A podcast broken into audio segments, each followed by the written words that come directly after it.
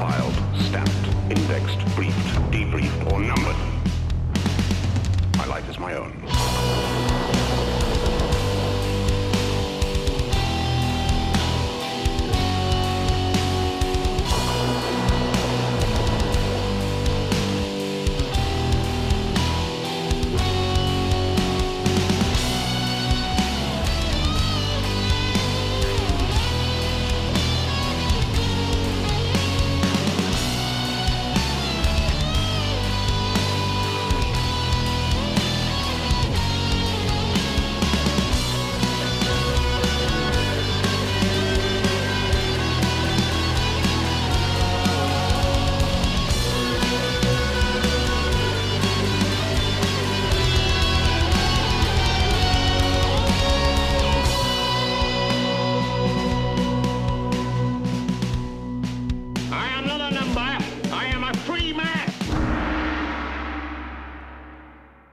Tout le monde, très content de vous parler euh, ce soir. Je dis ce soir parce que j'enregistre un petit podcast. On est euh, jeudi soir.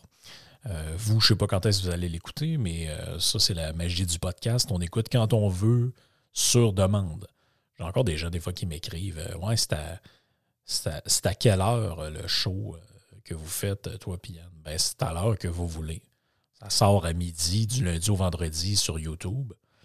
Euh, Spotify et autres plateformes, mais dans les fêtes, vous les écoutez quand vous voulez, avec le délai que vous voulez. Ça, ça pas, ça changera pas. Euh, je voulais faire ce podcast-là avant, euh, mais j'avais pas fini de compiler les notes pour le sujet d'aujourd'hui. Et surtout, je voulais attendre le bon moment pour vous plugger cette annonce-là. Ceux qui me suivent sur Twitter l'ont déjà vu. Certains d'entre vous ont peut-être même déjà, euh, vous, êtes peut-être déjà procuré ce dont je vais parler. Euh, ceux qui sont sur Patreon, évidemment, l'ont vu. Donc, ça va peut-être être un petit peu de la, redite pour vous euh, dans les. prochaines minutes, mais je pense que le reste du podcast vaut la peine, fait que sauvez-vous pas. Vous, allez en avoir, je pense, pour votre, appétit, comme d'habitude. Euh, ben, je suis super content de vous annoncer que je sors mon deuxième livre. Euh, il, était, il, devait sortir l'année passée dans mon planning initial. Euh, ça a été plus long que prévu. Après ça, j'ai fait affaire avec quelqu'un pour corriger. Là, j'ai, contrairement au premier livre qui était édité via Blurb, qui est une, entreprise californienne, là, je l'ai fait euh, euh, essentiellement via Amazon. Euh, donc, euh, ça a été un, peu un apprentissage de ce côté-là, de comment ça fonctionnait ou pas. Mais tout ça pour dire que je suis vraiment, vraiment, vraiment fier du produit final. Ça s'appelle Live Free and Die, qui est un clin d'œil, vous l'aurez compris, au, slogan, à la devise du New Hampshire. Pourquoi j'ai pris ça? C'est que euh, le livre, d'abord, c'est une compilation de 20 histoires sur 20 musiciens différents. Euh, Il y a du Lemmy de Motorhead là-dedans, il y a du Stevie Nicks, il y a du Robert Plant, il y a Jimi Hendrix, il y a Bob Seger, euh, il y a Robert Johnson, il y a Ozzy Osbourne, il y a Prince, il y a Elvis, il y a euh, Marilyn Manson, il y a même y a, des chapitres en fait qui vont vous surprendre, euh, je pense, dans la manière dont j'ai réussi à, apporter ça. Euh, ça fait quelques jours à peine que c'est disponible. Il est numéro un des ventes sur Amazon dans la catégorie histoire et critique musicale. Il est, attendez, je veux, en tout cas au moment où je vous parle, je vais vous donner exactement où il se situe. Il est actuellement, je vous dis ça à l'instant, numéro 4 des livres en français et numéro 1 des livres histoire et critique musicale. Euh, classement des meilleures ventes Amazon, bon là, 233 quand même. On s'entend qu'il y a un marché anglophone là-dedans, là. mais euh, dans le marché francophone, ça, ça performe très bien. Euh, je suis vraiment content. Euh, Il y, a- plusieurs copies de, de vendues là, quand même. Euh, je pense que c'est un livre qui va vous plaire. Il y a beaucoup de gens, en fait, au fil des mois, je, savais que je voulais écrire un autre livre. Qu'est-ce que j'allais écrire? Je ne le savais pas. Dans l'immédiat. Donc, ce qui est arrivé, c'est que là, il y a des gens qui me disent Ouais, il faudrait que tu réactualises ton premier livre. Mais là, je dis bon, à ce sujet-là, Pas que je l'ai épuisé, mais j'ai dit, je pense, que j'avais à dire pour l'instant. Euh, il y aura peut-être autre chose à un moment donné, euh, peut-être en collaboration. On verra. Euh, mais pour l'instant, on n'en est pas là. et je pense que c'est un peu comme les artistes qui font de la musique. ou des films, ou peu importe. Si tu te forces à produire des choses, tu produis de la merde. C'est un peu la même affaire avec ce podcast-ci. La raison pour laquelle je l'ai étiré, puis que maintenant on est à un par deux, trois semaines, euh, idéalement, euh, au lieu d'être un par semaine, comme c'était les rythmes du départ, même une année, je me souviens, j'ai déjà passé un mois, j'en ai sorti six. Euh, c'est que maintenant, j'ai pas juste ça à faire. Et comme j'ai pas juste ça à faire parce que je gère d'autres podcasts, le, le Yann et Frank, le trio économique, toutes sortes de capsules ici et là de collaboration. ça fait que j'ai moins de temps pour prendre des notes, pour me préparer pour ces podcasts-là. Donc, le temps que j'ai de disponible, je le prends. Puis ça s'étire un petit peu plus, mais c'est parce que je ne veux pas sacrifier la qualité des podcasts. Je pourrais vous en faire un, par semaine, mais vous diriez, ouais, me semble c'est. Euh, me semble j'ai réécouté des vieux épisodes, me semble c'est pas tout à fait comme c'était. Ben c'est ça. Ça, je veux pas ça. Fait que le, je voulais pas prendre un sujet euh, garoché de même, faire un genre de ressucé de trucs que j'ai déjà fait et, euh, ou de prendre un sujet que je connais moins bien et d'essayer de faire de quoi là-dessus. Fait qu'en fait, l'idée m'est venue de, des chroniques musicales que je faisais à choix. Euh, j'accumulais beaucoup de stock pour ça. Je, pas, je disais peut-être 10% euh, de ce que j'avais décrit sur mes petits cartons, entre guillemets, quand j'allais en onde. Puis à un moment donné, je me suis dit, ben, ces affaires-là vont se perdre. Euh, je me disais, c'est un peu débile de s'être tapé euh, deux, trois livres sur Elvis avec un documentaire. Puis finalement, j'ai des trucs cool à dire là-dessus, puis euh, personne n'en profite. puis ça, vaut pour plein d'autres, plein d'autres exemples aussi. Fait que je me suis dit, je vais, je vais prendre tout ce que j'ai, puis je vais faire un livre avec ça. Mais sans niaiser, j'ai probablement l'équivalent de 200 pages de notes sur des différents livres de musique que j'ai lus qui m'ont été amenés par Eric, qui m'ont été amenés par Richard, qui m'ont été amenés, par plein d'amis, d'auditeurs de Patreon, euh, puis des trucs que j'avais moi-même. Puis ça, ben, ça a fait en sorte que j'avais beaucoup trop de stock. Puis je sais commencer aujourd'hui, les gens, euh, beaucoup de monde ne veulent plus lire. Euh, même, j'ai des commentaires de gens, vas-tu l'avoir en audiobook? c'est une possibilité qui, qui est envisagée. on va voir on va voir si c'est possible de le faire. Euh, mais je le sais pourquoi c'est comme ça, parce que c'est plus facile, parce qu'on n'est plus habitué de, de, lire version euh, papier, parce que, bon, euh, déficit d'attention ou peu importe, on, on, veut, on prend plus le temps, malgré que je vous dirais c'est un livre qui est beaucoup plus facile. Si vous avez lu mon premier livre et vous l'avez aimé, vous allez triper sur celui-là. Il est beaucoup plus facile à lire, beaucoup moins théorique, évidemment. c'est beaucoup, c'est écrit plus en langage familier. J'ose croire que c'est drôle par moment. Euh, vous allez apprendre des trucs sur l'histoire de la musique, mais vous allez apprendre aussi des affaires qui vont. Euh, des, anecdotes que vous allez trouver intéressantes, que vous allez pouvoir euh, rejaser avec des amis ou, peu importe. Là, mais tous ceux qui, même si vous n'êtes pas un mélomane fini, je pense que ça va vous intéresser. si vous aimez l'histoire, je vous dirais que ça va vous intéresser aussi, parce qu'il y a plein de trucs historiques là-dedans. Fait que c'est disponible maintenant sur Amazon et sur mon site web. Donc, j'en ai commandé une centaine de copies papier je vais les recevoir sur euh, d'ici. C'est ça, en fait, c'est ça la différence. C'est que si vous en voulez une copie maintenant, je vous suggère de passer par Amazon parce que vous allez pouvoir le commander, puis c'est Prime. C'est, plus de la merde comme quand j'étais avec Blurb. Il est Prime. Vous l'avez en format Kindle euh, que vous pouvez acheter. C'est 7 piastres ou euh, gratuit si vous avez l'abonnement Kindle Unlimited. Et c'est 15 piastres le livre broché. Je pense que c'est, euh, c'est il est moins cher que mon premier, il est plus gros. Euh, il y a plus de, je pense, il y a plus de contenu dedans. Euh, je pense que c'est vraiment un deal intéressant. vous, allez, vous allez vraiment triper sur ce livre-là. En tout cas, j'espère que vous allez aimer ça autant que moi j'ai aimé l'écrire. Ça, c'est sûr et certain. Donc, je répète le titre Les Free and Die 20 histoires de musiciens. Frank. Vous cherchez ça sur euh, amazon.ca. Vous allez le trouver. Sinon, sur frankphilosophe.com, je vais en recevoir des copies dans les deux prochaines semaines. Je vais pouvoir les expédier. Il y a déjà des gens qui l'ont commandé. Euh, fait que ceux qui ne veulent pas passer par Amazon, vous pouvez passer par mon site web.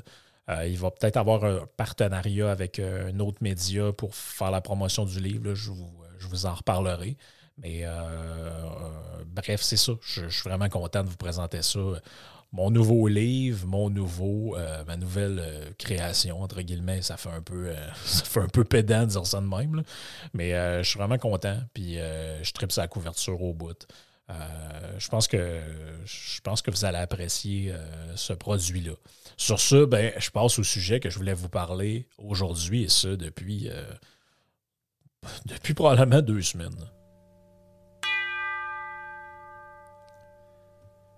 Donc, aujourd'hui, je voulais parler de en fait, l'idée m'est venue un peu de ça parce que je me suis un peu coltaillé avec, euh, croyez-le ou non, les communistes existent encore. C'est pas, on n'est pas dans un délire euh, macartiste de genre, ah, lui c'est un communiste, puis il y en a partout, puis ils vont nous prendre le pouvoir, puis euh, ils vont nous faire disparaître. C'est pas, pas, ça qui est l'idée. L'idée, c'est qu'il y avait un, genre de rassemblement de Québec solidaire et il y avait un kiosque qui vendait des cochonneries communistes. Un livre de Karl Marx, des petites pins marquées international marxiste, tout ça. Et puis j'ai repiné le truc, puis j'ai dit, ben, paraît que les traités de communistes, en faisant référence à QS, c'est de la démagogie. Et là, la marre des prix, euh, les gens venaient commenter en dessous. Chris, euh, t'es pas capable de faire la. Parce que c'était écrit genre luttons pour le socialisme. Premier commentaire, t'es pas capable de faire la différence entre le socialisme et le communisme, espèce d'imbécile. Ah, deuxième commentaire, ben ouais, mais tu, sais pas que marxiste, c'est pas la même chose que communiste. Non, non, non, c'est ça. C'est.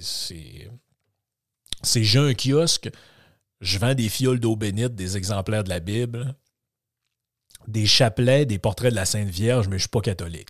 C'est un peu là qu'on était.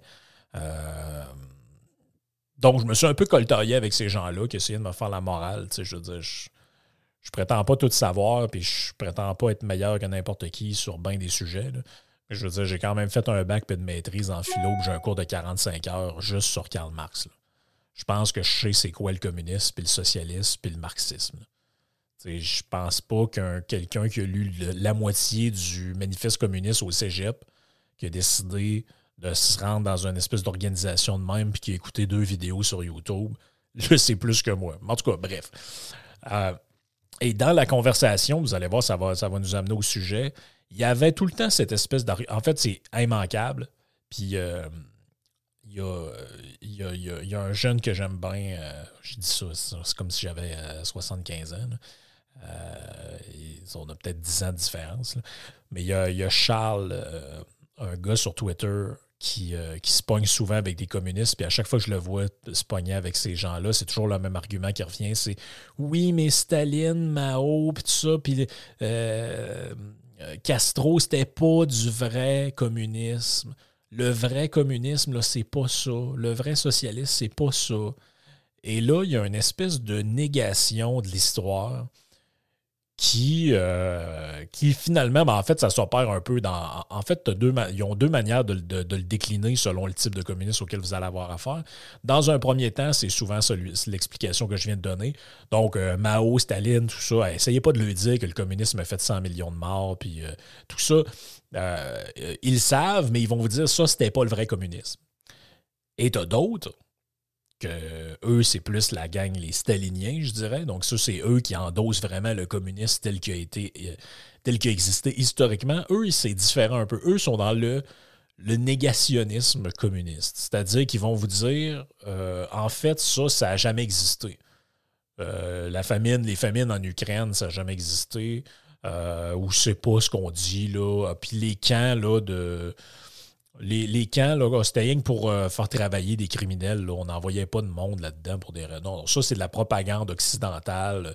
C'est jamais arrivé. Donc, vous voyez le, voyez l'idée un peu. Et ça me rappelait un livre. Un livre de Thierry Volton, qui est un, écrivain, historien, journaliste, essayiste, appelez, ça comme vous voulez, mais historien de formation. Euh, à la base, on dit toujours français, mais à la base, c'est un, est né à Alger. Donc, c'est un franco-algérien. Il est né le 12 avril 1947, donc c'est quand même plus. Euh, c'est pas tout à fait une, jeunesse, comme on dit. Il est connu pour ses travaux euh, en histoire politique, économique, puis pour des enquêtes sur des personnalités publiques. Donc, il a écrit sur certains présidents, il a, écrit sur plusieurs, choses, quand même. Mais je dirais que ce qui m'intéresse de lui, parce que je n'ai pas lu toute son œuvre, évidemment, comme bien des gens auxquels on parle au fil des podcasts, parce que sinon, les gens en pensant qu'ils font, ils à croire qu'ils ont lu tout, puis qu'ils ont tout vu, puis qu'ils ont tout, qu'ils comprennent tout, c'est des menteurs. ils ont lu des fiches, ils ont lu des résumés, mais oubliez ça. C'est quand vous avez certains auteurs qui sont prolifiques, à tel point que ça vous prendrait presque la moitié de votre vie par les temps libres, essayer de lire l'œuvre complète d'un seul auteur. Donc, à un moment donné, il faut faire des choix. On s'en tient à des œuvres fortes, ou en tout cas, on essaie de lire euh, des choses qui nous, euh, résument euh, le portrait d'ensemble, puis après, on va attaquer des textes bien précis. sinon, ben. Sinon, je veux dire, ça devient un peu délirant. Donc, il est connu, je dirais, puis c'est pour ça que moi, je le connais, en tout cas, euh, beaucoup plus pour ses livres sur le communisme. Donc, il a écrit en 82 un livre qui s'appelle Le Grand Recrutement, euh, qui était à propos euh, de comment justement le les, communistes en France réussissaient à, coopter des jeunes dans leur mouvement. il a aussi écrit quelques années plus tard La longue marche des communistes français en 86 il a écrit plusieurs autres livres. Euh, il s'est intéressé au phénomène du terrorisme, la guerre, l'immigration, la mondialisation. Euh, plus récemment, je dirais qu'il a été assez controversé euh, parce qu'il a écrit en 2019 un livre qui s'appelle Le grand manipulateur, les secrets d'Emmanuel Macron, si ma mémoire est bonne. Et on l'accusait là-dedans de flirter avec euh, des théories, entre guillemets, conspirationnistes. Je n'ai pas lu le livre, honnêtement, je ne peux pas juger de ce, bouquin-là. Euh, de ce que j'en ai compris pour avoir lu un petit peu là-dessus euh, en préparation du podcast, c'est que apparemment qu'il soutient dans ce livre-là que l'élection d'Emmanuel Macron a été si on veut, orchestré par un groupe de... Autrement dit, les anciens apparatchiks du Parti socialiste français se sont réunis puis ont dit, bon, ben, le véhicule du Parti socialiste avec Hollande est fini. Euh, à droite, il n'y a pas d'espoir non plus parce que c'est un candidat assez faible en François Fillon. Donc, qu'est-ce qu'on fait pour garder le pouvoir, pour pas que ça passe aux mains de Mélenchon ou de Le Pen? On va, euh, on va finalement tout se mettre en arrière de ce jeune homme-là qui avait parti à l'époque le, mouvement. En fait, c'est un mouvement au départ, je crois, La République en marche. C'est devenu finalement un parti politique et finalement, il a été élu. Euh, on, l'a accusé, si on veut, de, de complotiste parce qu'il présentait la, version des, faits comme étant un peu euh, orchestrée de manière un peu caricaturale, entre guillemets on disait aussi de. En fait, on disait que c'est ça, il avait une vision où il présentait des acteurs cachés, des intentions secrètes, etc. Euh, ce qui a nié, en fait, il a dit ben, en fait, tout ce que j'écris dans mes livres et, c'est basé sur des enquêtes, je donne les sources, c'est vérifiable, etc. Comme je vous dis, je peux. Euh, peux pas nécessairement juger de ça parce que j'ai pas lu le livre, honnêtement, puis j'ai pas lu les critiques qui ont été données euh, de ça, mais je, voulais, vous le mentionner parce que, euh, parce que je pense que ça vaut quand même la peine d'être euh, d'être d'être entendu de, ce côté-là. ce qui, ce qui m'intéresse, en fait, c'est un livre. si je ne me trompe pas, il a été. Moi, je l'ai lu lors de sa rediffusion. Mais si je ne me trompe pas, ce livre-là, en fait, a été initialement écrit est publié en 2009, mais il aurait été réédité en 2019. Euh, il s'agit du livre, là peut-être que je me trompe là-dessus, euh, parce que j'ai vu cette information-là quelque part, mais euh, sinon c'est 2019. il a écrit un livre qui s'appelle Le négationnisme de gauche, qui fait spécifiquement référence à ce dont je vous ai parlé en préambule le titre peut paraître un peu provocateur, puis justement, c'est, je pense qu'il est bien choisi parce qu'il montre un peu l'espèce de double standard qu'il y a là-dedans. Vous savez probablement ce que c'est qu'un négationniste. Le, mot négationniste, en fait, a été inventé de mémoire pour désigner les gens qui niaient les crimes nazis durant la Deuxième Guerre mondiale, plus spécifiquement les camps de concentration, plus spécifiquement les chambres à gaz. Bon, on, connaît un peu ça. Il y a des personnages assez, entre guillemets, célèbres comme Irving, comme Forisson, comme d'autres personnes. Et ces gens-là sont attirés toutes sortes de problèmes au fil du temps. Euh, il y en a un d'ailleurs, je pense, un Français qui est en prison pour ça. Euh, pour négation de crimes contre l'humanité. Et lui, il a appelé son, euh, livre Le négationniste de gauche justement en référence à ça. Euh, et qu'est-ce qu'il fait là-dedans? Il explore l'histoire de la négation de certains crimes commis par des régimes communistes et comment ça a été traité par la gauche française. Donc, la thèse qui est avancée là-dedans, c'est que nombreux intellectuels de gauche en France ont minimisé nier, voire même justifier les crimes commis par des régimes communistes comme les purges de, Staline, les violations des droits de l'homme dans certains pays communistes, euh, les exactions du régime de Mao, euh, nommez-les tous. Euh, il va vraiment essayer de voir comment cette négation-là a influencé le débat politique en France, puis comment ça a permis justement à certains partis de gauche de se présenter comme des défenseurs de la justice sociale, des droits de l'homme, etc., tout en ignorant les crimes commis par les régimes communistes.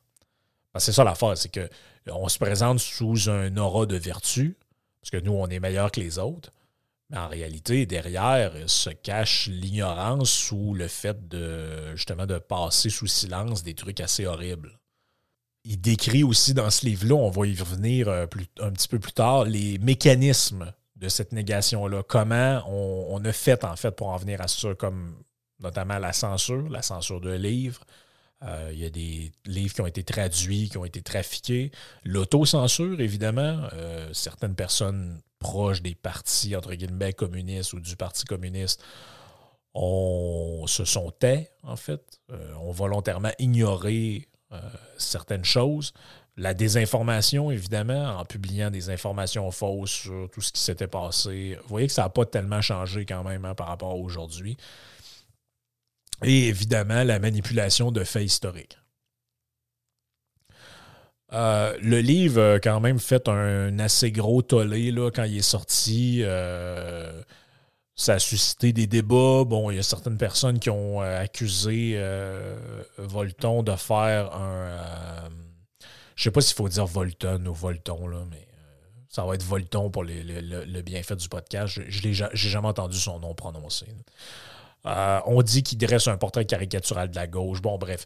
Les critiques, en fait, qu'il a reçues sont assez stupides, je dirais. Là. Euh, les seules critiques que je pense sont recevables là-dedans, c'est que certains ont dit que ouais, le travail de documentation, euh, il y avait des affaires que les, coins étaient tournés ronds. Ça, je suis prêt à entendre ce genre de critiques-là.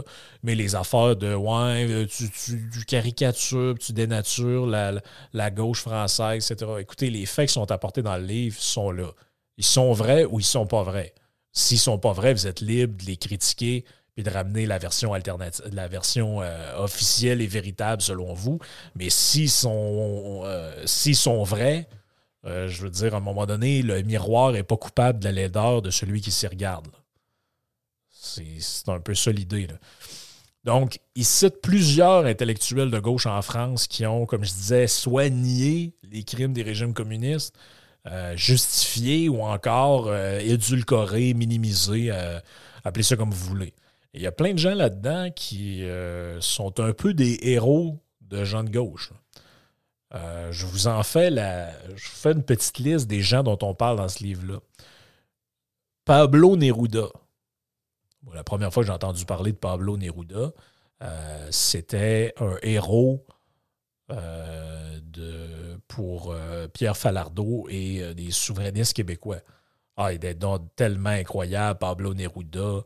Euh, c'est un libérateur du peuple chilien, etc. Un poète euh, incroyable. Bon, ben Pablo Neruda, en tant que membre du Parti communiste chilien, il a soutenu le régime stalinien. Il a dit que les purges euh, qui ont causé des millions de morts en URSS, c'est pas tant arrivé que ça, là, arrêté. Et il a également justifié dans son livre Espagne au cœur en 1937, les purges. Donc, il a commencé par les nier, ensuite il a dit ben là, Ah, il faut ce qu'il faut là, quand même pour arriver à la Révolution. Louis Aragon, poète et écrivain français, membre du Parti communiste français. Aragon, il a, soutenu le régime stalinien. Il a dit que les purges qui ont causé des millions de personnes, c'était pas tant ça non plus. Il les a justifiés aussi dans un article paru en 1956 dans les Lettres françaises, où il disait que euh, ben, les purges de Staline, écoutez, euh, faut bien à un moment donné euh, que le, parti se purge de ces éléments anti-révolutionnaires qui veulent ramener le qui veulent ramener l'ordre bourgeois, etc.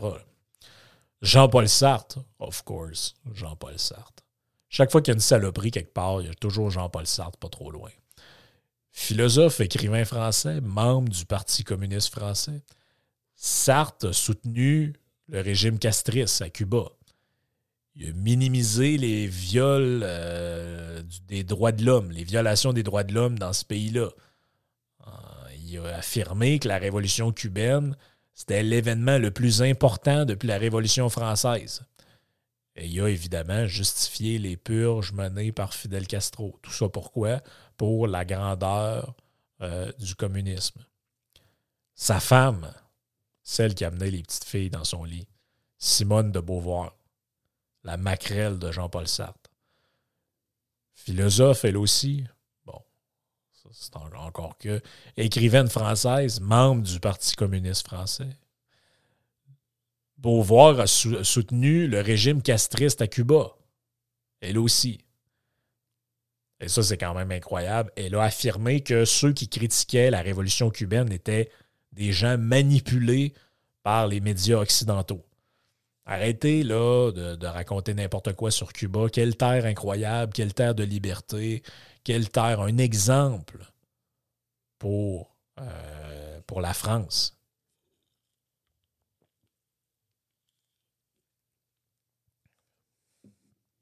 Michel Foucault. Michel Foucault. En a écrit beaucoup des niaiseries, Michel Foucault. Il en a écrit, entre autres, là-dessus. Philosophe théoricien français, Foucault, qu'est-ce qu'il a fait? Il a minimisé les exactions du régime de Mao en Chine. Il a affirmé que les camps de travail forcés, c'était des inventions occidentales. Ça n'a jamais existé, ça. Il a soutenu la révolution culturelle en Chine qui a causé des millions de morts. En fait, des milliers de morts, pardon. On des millions de morts, c'est le portrait global de la Chine. Des milliers de morts, c'est euh, la révolution culturelle comme telle, aux événements dont, on fait référence quand on parle de ça. Donc, Michel Foucault, un de plus. Roland Leroy, journaliste, ancien directeur de l'Humanité, journal du Parti communiste français. Leroy, lui, euh, ça ne suffisait pas de euh, justifier le, régime stalinien ou encore le Cuba. Lui, il dit que les crimes du régime de Pol Pot au Cambodge, euh, c'est des manipulations de l'impérialisme américain. Lui, il dit que les rapports sur le génocide cambodgien, euh, c'est tout pas vrai, ça. Hein? Comme, comme disait un, directeur de santé publique, c'est tout pas vrai, ça. C'est des manipulations de l'impérialisme américain. Assez incroyable, pareil. Alain Badiou, un autre insupportable philosophe français. Badiou, qu'est-ce qu'il a fait, lui? Il a justifié les exactions de Mao. Il a affirmé que les révolutions communistes étaient des victoires pour l'humanité. Il a également justifié des exécutions de masse menées pendant la révolution culturelle. Vous savez, en Chine, quand ils faisaient la révolution culturelle, où ils ont instauré le communisme, ils fusillaient des gens qui n'étaient pas d'accord. Des exécutions de masse. Ah, ah c'est correct, là. Hein? quand même, là, l'arrivée du communisme, c'est quand même une victoire pour l'humanité. Enfin, on va arriver vers l'égalité et les lendemains qui chantent. Et tous ces exemples-là, il y en a d'autres qu'on pourrait nommer, mais en voici parmi tant d'autres. Euh, comment ça se fait que ces gens-là n'ont pas été jetés aux chiottes de l'histoire? Comment ça se fait qu'Alain Badiou, Michel Foucault, Simone de Beauvoir, Jean-Paul Sartre, Pablo Neruda, Louis Aragon sont tous des gens dont vous pouvez vous faire parler à l'école. Si vous prenez un cours de philo, on, risque de vous parler de Michel Foucault. Si vous cours, prenez un cours de littérature ou de patente féministe, on va très certainement vous parler de Simone de Beauvoir, hein, la grande Simone. Quelle femme. Si vous prenez un cours d'à peu près n'importe quoi, littérature, philosophie, euh, histoire, on va très certainement vous parler de Jean-Paul Sartre. Un petit, un truc de poésie. Bah, Louis Aragon, Pablo Neruda, il n'y a pas de problème. Euh, comment, comment expliquer que les gens qui ont nié ou essayé de minimiser les atrocités euh, nazies ou fascistes ont été jetés aux chiottes de l'histoire? C'est des gens qui longent les murs. Euh, il y a des lois pour leur faire fermer la gueule. on ne les laisse pas parler qui est d'ailleurs assez improductif en passant, parce que quand vous faites ça, vous radicalisez des gens, puis vous euh, leur mettez dans la tête que si on les fait taire, c'est parce qu'ils ont raison. Euh, ce qui est très contre-productif, à mon avis. Donc, mon point ici, c'est pas de dire que Alain Badiou devrait être en prison ou euh, Jean-Paul Sartre, on devrait l'effacer des livres d'histoire. C'est pas ça mon point. Mon point, c'est que pourquoi on traite ces gens-là? Les, gens, la, première catégorie sont aux chiottes de l'histoire, les deuxièmes sont sur un piédestal comme des grands humains, des grands intellectuels, des grands philosophes. Michel Foucault, euh, encore des gens, je suis certain de mon affaire, si on va à l'Université de Montréal, l'UCAM, l'Université Laval, il y a des gens en ce moment, en sociaux, en philo, c'est rempli de citations de Michel Foucault là-dedans. Il y a même des gens qui font des thèses là-dessus. Michel Foucault, quel, quel, être incroyable, il a écrit sur l'hôpital, la charité, patata, patati, patata. Il y a un deux poids, deux mesures qui est évident. Donc, euh, Volton s'intéresse à ça, il en parle un peu. Il dit que, ben, en fait, la distinction qu'il fait, c'est qu'il dit que le, négationnisme de droite et de gauche, euh, le distinguo un peu arbitraire qu'on pourrait faire là-dedans, c'est que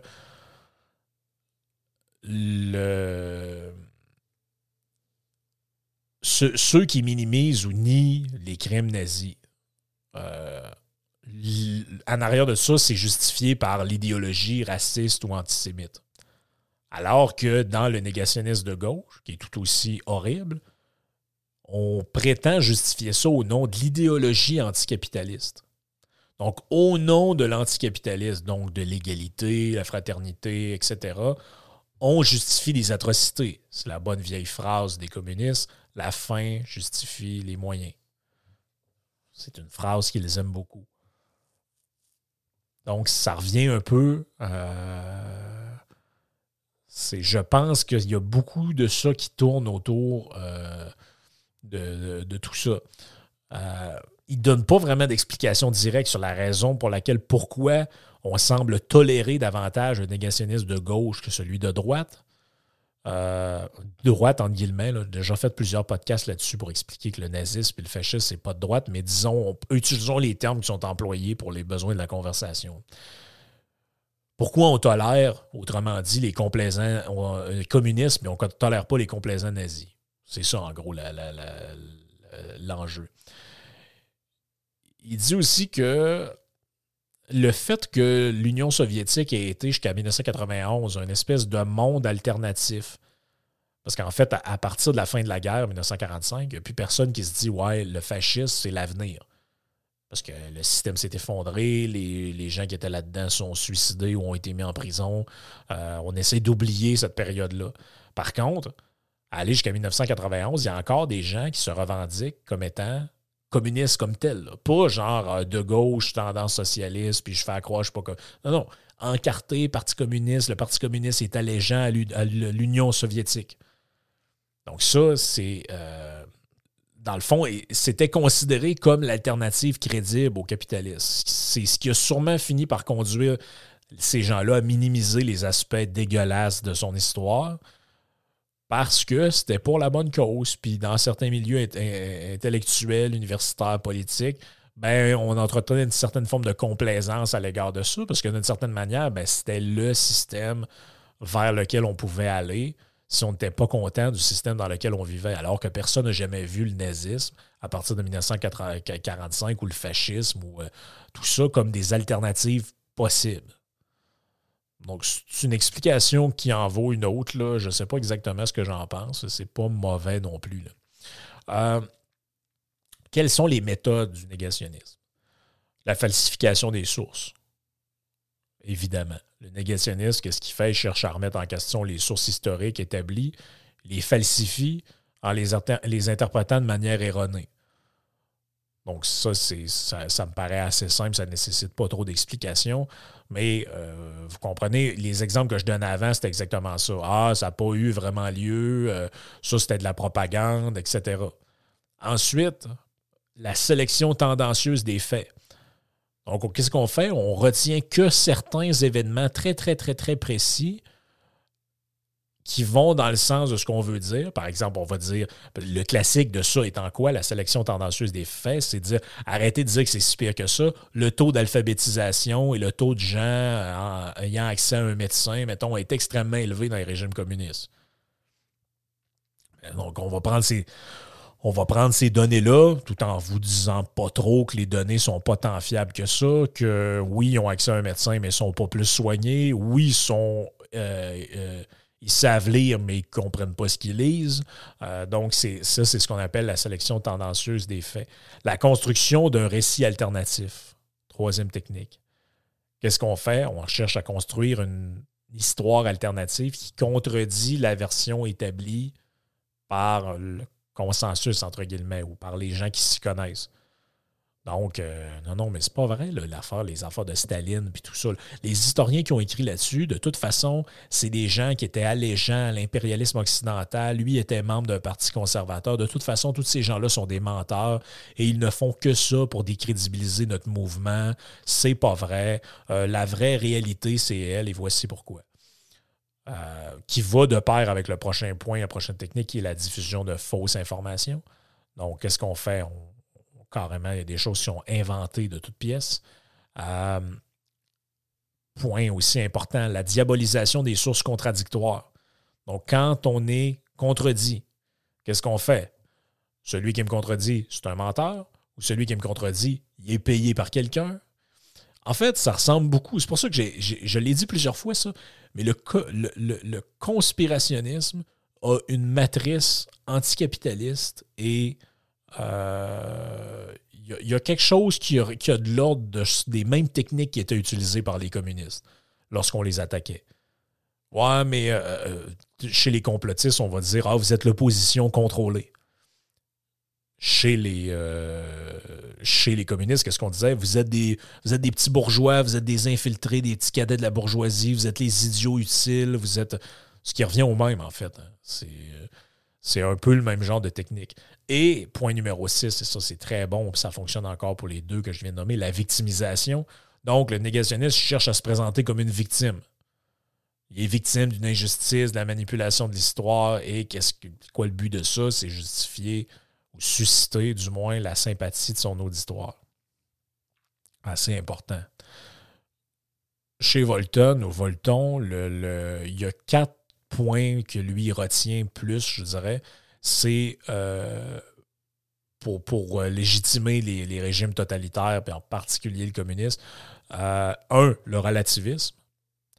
Ça consiste à quoi? Ça consiste à dire que les crimes du communisme, ben, si on les met en perspective avec d'autres choses, puis si on le regarde dans l'époque, puis si on se remet dans le contexte, tu sais, c'est pas si pire que ça, là.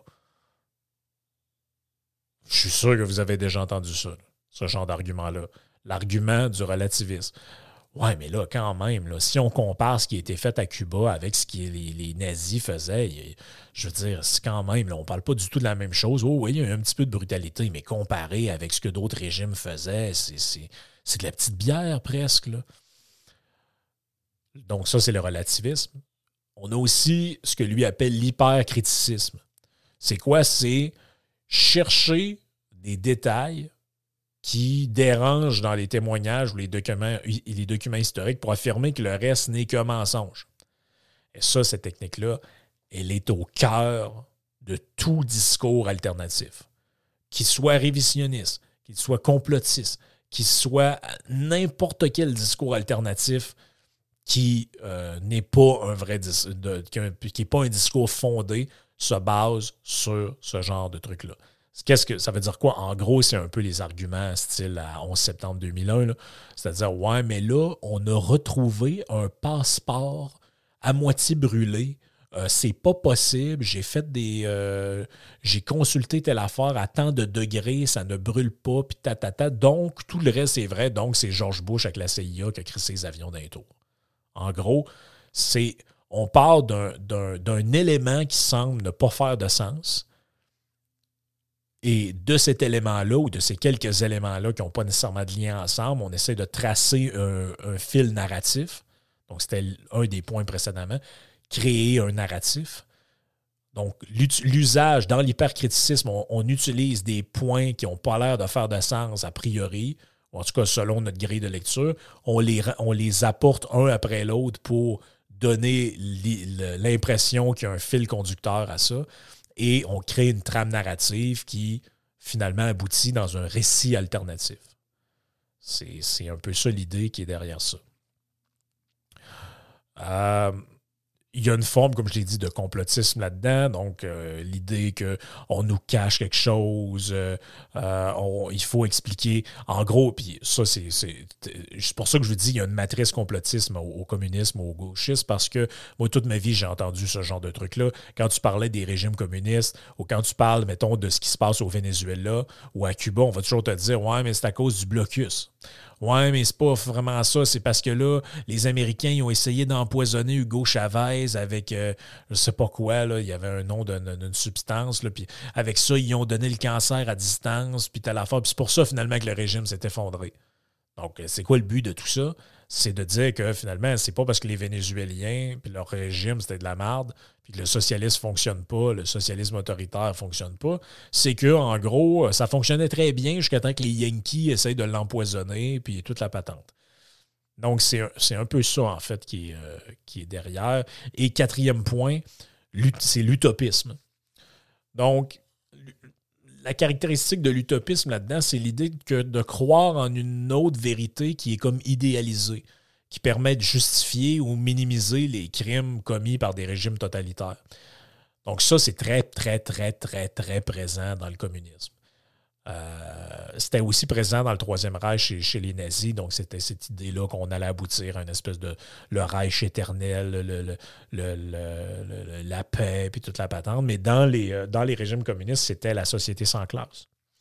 C'était que la dictature du prolétariat et euh, le, le, politburo qui gère la société au complet dans une espèce de système planificateur où finalement tout le monde crève plus ou moins de faim là-dedans ben, c'est plate, là, puis c'est vrai que c'est pas beau, là, puis les purges, puis les, la famine, puis tout ça, mais au bout du compte, l'important, c'est qu'on va arriver à la société sans classe, que le vrai communisme va advenir, que l'homme nouveau, l'homme total va enfin pouvoir euh, émerger de tout ça, et ça va être l'abolition de l'État, ça va être l'abolition de l'argent, ça va être l'abolition de tout, euh, puis on va, être heureux. Puis en fait, c'est l'arrivée du paradis sur Terre, quoi.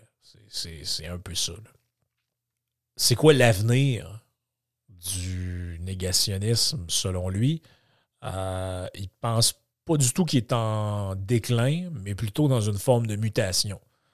Euh, mutation comment? Ben, c'est qu'en fait, on s'est adapté aux nouvelles normes, en particulier sur Internet, de communication, ou des théories alternatives euh, circule largement. Et là, comprenez bien ce que je suis en train de dire. L'idée, c'est pas de justifier, à, comme le faisaient certains crétins euh, qui animent dans une, station de radio que je ne nommerai pas. C'est pas de traiter tout le monde de négationniste et de complotiste. C'est pas ça le but. C'est que c'est de reconnaître que ça existe. Donc, si quelqu'un qui a critiqué les masques obligatoires, euh, les vaccins obligatoires, c'est pas ça, c'est pas de ça dont on parle.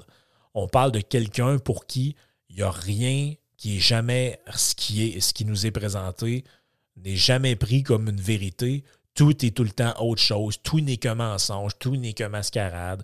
Euh, tout est toujours lié à quelque chose d'autre. Peu importe ce dont tu le parles, ça revient toujours à l'agenda 2030, de ci, de ça. Donc ça, c'est vraiment au cœur de cette espèce de forme. Puis moi, je n'appellerais pas ça du négationnisme parce qu'à mon avis, ça doit être. Euh, c'est là-dessus que je, là, là-dessus, Volton, je trouve qu'il euh, je trouve qu'il est dans le champ là-dessus. Moi, je ne pense pas qu'on doit utiliser ce terme-là pour autre chose que ceux qui nient les, euh, crimes de guerre, un, peu par respect, puis parce qu'à un moment donné, les mots ont un sens. Là. Euh, tu peux pas. Quand tu. Comme on dit, comme je disais l'autre fois dans un podcast, qui trop embrasse mal étreint?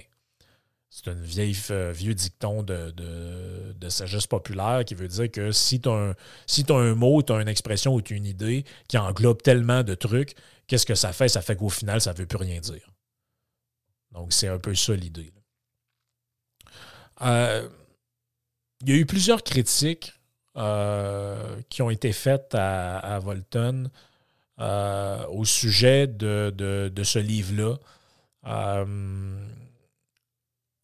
essentiellement, ça a été fait par des gens qui se revendiquent de la gauche ou en tout cas très proches du Parti communiste français. Qu'est-ce qu'on disait? On disait qu'il était biaisé parce que lui était plus à droite, puis c'était plus un libéral. Donc, parce qu'en fait, ce qui est très drôle, c'est que les arguments contre lui donnent raison à ce qu'il dit. Donc, en gros, c'était quoi? Qu'est-ce qu'on évoque contre lui? Le relativisme? Euh, c'est quand même assez magique, honnêtement. On, euh, contre lui, qu'est-ce qu'on fait? On utilise le relativisme on utilise la diabolisation des sources contradictoires, on utilise la construction du récit, on utilise la sélection tendancieuse des faits. Donc, en fait, euh, il, a presque été justifié par, par lui-même, si on veut. Euh, ses, critiques justifiaient sa propre approche. Euh, en réponse à ces critiques, il a sorti un livre qui s'appelle Réponse à mes détracteurs dans lequel il défend, en fait, à pas mal point par point ses critiques. J'ai eu accès à un résumé du livre, je ne l'ai pas lu, mais euh, de ce que je comprends, il, il met un petit peu d'eau dans son vin là-dedans, mais il reste quand même qui dit qu'il euh, faut dénoncer toutes les formes de totalitarisme, qu'ils soient communistes ou nazistes, puis que c'est pas normal qu'on ait un système à deux vitesses là-dedans où d'un côté, on a des gens qui ont, justifié, minimisé ou carrément nié des crimes contre l'humanité, des génocides, puis tout ce que vous voulez, parce que c'était fait au nom du bien, c'était fait au nom du communisme, la grandeur des soviets puis euh, du cul de la fermière.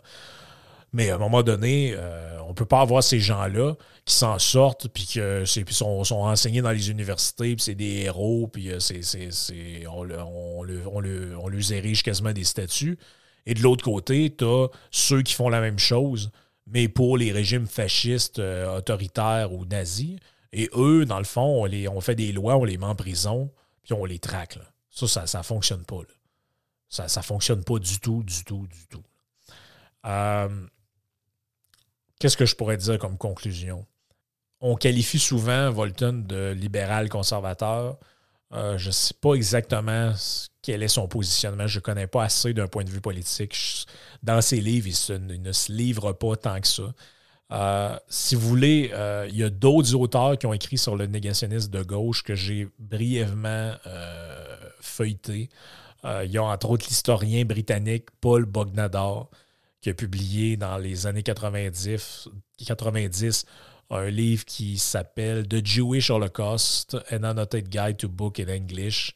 Euh, et il affirme, là-dedans, en fait, il parle de comment les gens de gauche ont nié euh, l'existence de génocide.